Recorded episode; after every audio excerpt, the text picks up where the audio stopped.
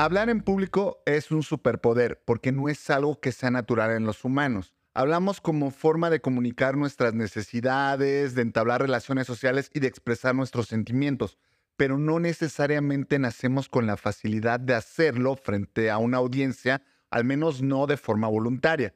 Hablar de oratoria y de grandes discursos de la historia nos llevaría toda una temporada de podcast dedicados solamente a ese tema, pues a lo largo de nuestra existencia han habido momentos cruciales donde una persona se paró enfrente de una multitud para compartir sus ideas que detonaron grandes cambios sociales. Este episodio no se trata de historia y tampoco te voy a dar un curso rápido de cómo hablar en público para incrementar tus ventas. Lo que sí te voy a dar son siete recomendaciones de cosas que he aprendido a lo largo de mi carrera que me han servido bastante y que si bien vienen de estas bases teóricas y metodológicas y de muchos procesos que para poder hablar en público, realmente son cosas que aprendí con la práctica en el día a día. Vamos a poner contexto. Hablar en público es un tema que se asocia al miedo de hacerlo, a la vergüenza de equivocarse frente a gente y a cómo nos sentimos al exponernos a este ridículo. Nerviosas, asustados, incómodas. Y la neta es que aprender a hacerlo es más cercano a un hábito que a una cualidad única.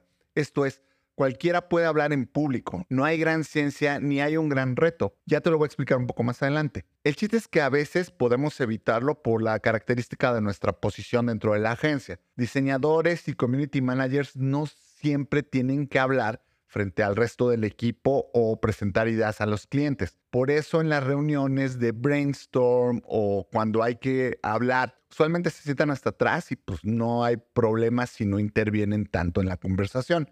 Pero esto va cambiando cuando tomas una posición de liderazgo. O si eres un copy o si eres un planner o si te toca presentar tu gran idea al cliente o al CEO o al equipo comercial. En esto que hacemos, hablar en público es parte de tu proceso de crecimiento y parte del proceso de ventas y conceptos, como vimos en otro episodio. Y si quieres crecer en tu área, entonces tendrás que hacerlo, tarde o temprano. Y créeme, no es imposible. Es más, me atrevo a decir que es relativamente fácil incluso para los tímidos como aquí un servidor. Porque así como me ves con un podcast y hablando en redes sociales y que he tenido la oportunidad de presentarme en universidades y en distintos congresos del medio, pues la verdad es que soy una persona que también se sonroja, que también transpira y que soy tímido de naturaleza. Lo que pasa es que lo he ido aprendiendo con el tiempo y realmente me di cuenta de estas siete recomendaciones que te voy a hacer como una forma de no preocuparme tanto por cómo lo digo, sino más bien de llevar una idea o un concepto que vaya a transmitirle algo de valor a las personas que están escuchándome, ya sea una idea, ya sea un concepto, ya sea una presentación de tendencias o alguna idea que tengo y que es bueno compartir, como siento que es este podcast. Hablar en público no es nada complicado si realmente le das valor a las ideas mucho más que a la forma, es decir, más al fondo que a la forma. Y como habrás visto en este podcast, también redundo mucho. A veces digo palabras muy curiosas. A veces, en vez de decir de repente o de pronto, digo de repronto. Y me equivoco, pero no le doy tanta importancia porque realmente no la tiene, como vamos a ver más adelante. Entonces, ahí te va la primera recomendación. Toma un curso de oratoria o para hablar en público. Es lo más obvio, güey, por supuesto, pero a veces subestimamos el gran valor que tiene invertir tiempo y dinero en tomar un curso. En este tipo de cursos te enseñan métodos para lograr hablar en público de forma correcta, con pasos progresivos que pueden ser bastante útiles. Generalmente te enseñan desde cómo respirar hasta cómo vocalizar y cómo gesticular para hablar claramente frente a cierto público. Mi único pero con estos cursos es que son muy generalistas, es decir, van dirigidos para cualquier usuario, desde un político hasta un vendedor y por ende tocan temas que ya son un tanto obsoletos, como la apariencia física, forma de vestir y las inflexiones de voz que a veces proponen hacen que te escuches como si estuvieras en un concurso de oratorio de la secundaria. En mi opinión, por supuesto que hay cursos más especializados por área y ojalá puedas encontrar uno de esos. Y la importancia de los cursos es que siempre es bueno conocer la teoría. Así que te insisto, si lo tuyo no es hablar en público, pero es parte de tu desarrollo profesional, aplícate con un pinche curso. Hay muchas opciones de todos los precios y para que no haya pretexto, te voy a dejar uno gratuito que encontré en Google Activate o Google Activate y que me pareció muy bueno, entonces te lo voy a dejar en la descripción. También puedes encontrar muchos contenidos en YouTube y en TikTok de expertos que te van a dar muy buenos consejos y hasta el método de TED Talk, que es el más eficiente, el más contemporáneo y el que más se utiliza en el medio. Así que pues busca.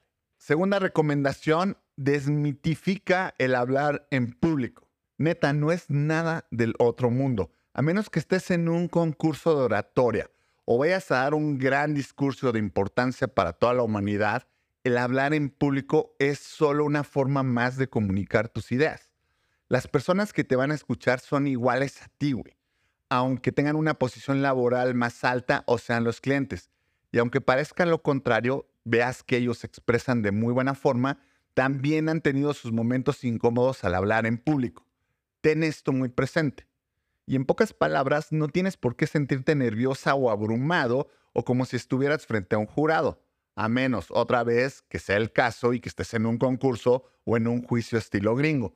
De ahí en fuera, todas las personas que están ahí es para escuchar una idea o un concepto o una solución no para juzgarte como tal, no para juzgar cómo es tu forma de exponer una idea. Y sí, obviamente lo ideal es que expongas estos conceptos de la mejor forma, la más clara y que se pueda entender, pero en verdad no es tan importante como creemos.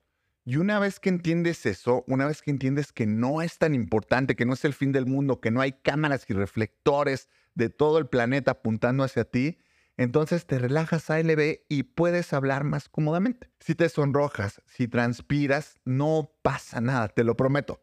Es solo un momento de incomodidad, pero si no le das tanta importancia, se te va a olvidar en el transcurso de tu presentación.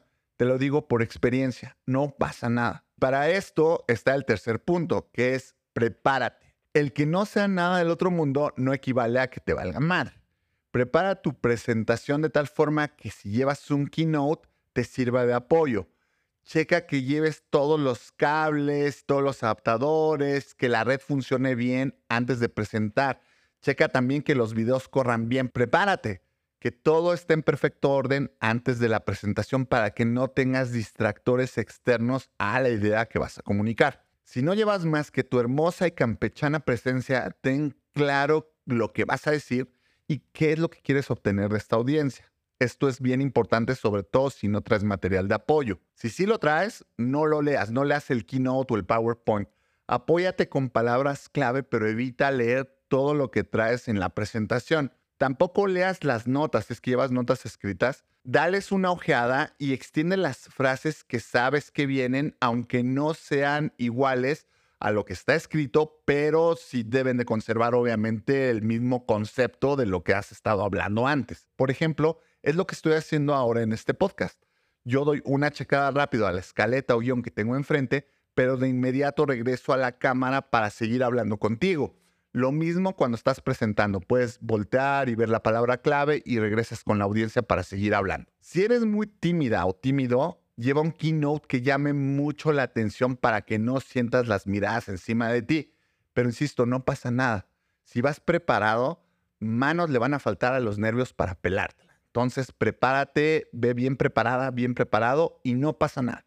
Cuarta recomendación, equilibra tu energía. No se trata de meditar, aunque si puedes hacerlo, pues está chingón. Se trata de balancear tu ritmo al hablar y la energía que proyectas. Para descubrir esto, presenta algo a tu líder o a alguien de confianza, un compa del trabajo, alguien de la familia, tu novia, tu novio, tu novia, y pídele que te dé feedback de cómo lo haces en cuanto a ritmo y energía no a lo que estás hablando, sino cómo lo haces. Puede que seas muy dinámico y enérgico y termines hablando demasiado rápido, o puede que seas más relajado, tranquila y lo hagas más lento.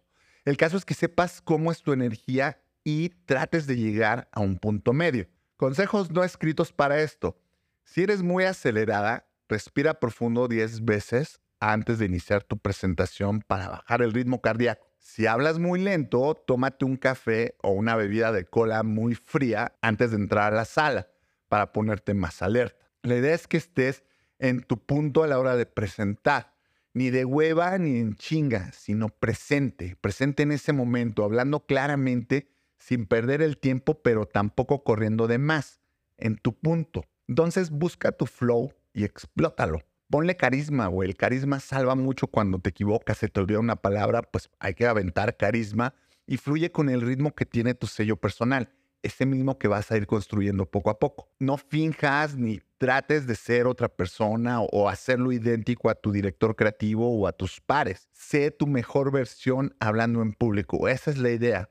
La competencia está contigo, con cómo presentaste la última vez y cómo vas a presentar a futuro. No te preocupes de cómo presentan los demás. Recomendación número 5, ten al storytelling como tu pastor. Controla la narrativa de lo que vas a presentar y de preferencia escribe o haz tus slides personalmente. Presenta la idea utilizando un hilo conductor, algo que vaya uniendo las distintas partes que componen el concepto que estás presentando.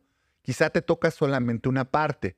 Bueno, entonces ten un hilo conductor dentro de esa parte y trata de adaptarte al hilo conductor general de la presentación. Puedes salirte o improvisar de lo que está escrito, pero no le des muchas vueltas y no seas redundante. O sea, no vayas a repetir muchas veces lo mismo. Pon emociones al narrar, porque a los humanos nos gusta empatizar de inmediato con los cambios de tono y eso ayuda a crear esta empatía con tu público. Y nunca, pero nunca te disculpes por estar nerviosa o inseguro. Para esto sirve prepararse, para evitar que le des más importancia a esas sensaciones. Tampoco mires al piso o hacia otra parte, habla directamente a tu público ¿Y cómo puedes hacerlo? Pues busca un par de personas para mirarlas y conversar con ellas. Y deja que el storytelling que preparaste haga la pinche magia. No siempre va a salir perfecto, pero por eso vamos a abrazar al error y aprender de él. No pasa nada, neta. Sexta recomendación, practica, pero no ensayes. Muchas veces pasa que las personas de cuentas o los CEO que hacen micromanagement quieren ensayar antes de la presentación para que salga perfecto. Y esto no siempre es tan útil como creen esos güeyes. De hecho, es una pinche pérdida de tiempo. ¿Por qué? Porque siempre te van a interrumpir con detalles que no son importantes.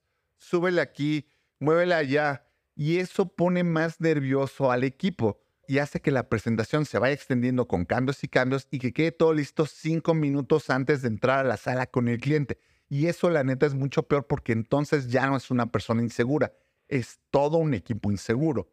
Mejor estudia tu parte, entiéndela y domínala. Piensa si puedes hacer un comentario gracioso o soltar una anécdota o hacer ruiditos descriptivos, ya sabes.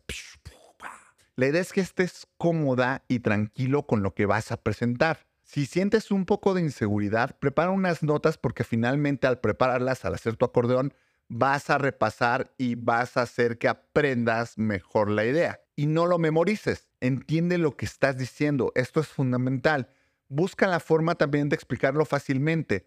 Si lo entiendes, vas a poder hacerlo de forma mucho más fluida y vas a poder evitar en medida de lo posible términos demasiado técnicos que quizá el cliente no va a entender. Entonces, repasa la idea y encuentra la forma de transmitirlo lo más fácil posible. Ahora, si tu presentación tiene algunos términos en inglés o en otro idioma, practica la pronunciación, pero no te centres mucho en ello. Si no es tu idioma nativo, no te sientas obligada o obligado a pronunciar perfectamente. Este es un mal que tenemos mucho los mexicanos, que a veces alguien pronuncia la palabra, no sé, por ejemplo, target y dicen target o target y ay, jaja, como, güey, deberías ver el esfuerzo que está poniendo esta persona para tratar de hablar en otro idioma o pronunciar una palabra que no es en su idioma nativo versus las personas de otros países que ni siquiera se preocupan en aprender a saludar en español. Entonces creo que hay que dejar de juzgar a estas personas. Pronunciamos el inglés como lo aprendimos o como lo sabemos o como podemos y esto en un contexto local no debería ser nada importante. Entonces,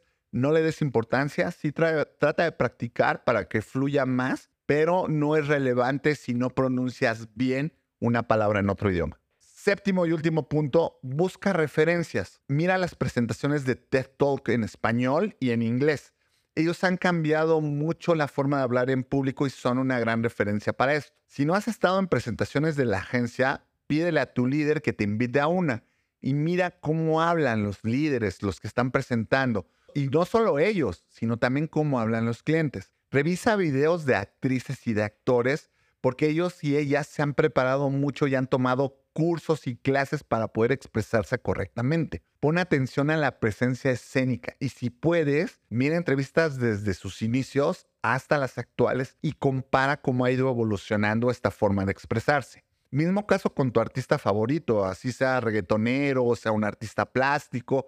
Estudia cómo habla en distintos contextos y cómo se adueña de la situación. Y nuevamente, y para cerrar este episodio, güey, relájate un chingo. Disfruta poder presentar tus ideas y practica. Pídele a tu líder que te dé chance de exponer una idea o cuenta un chiste en la peda con tus amigos o toma un curso de stand-up.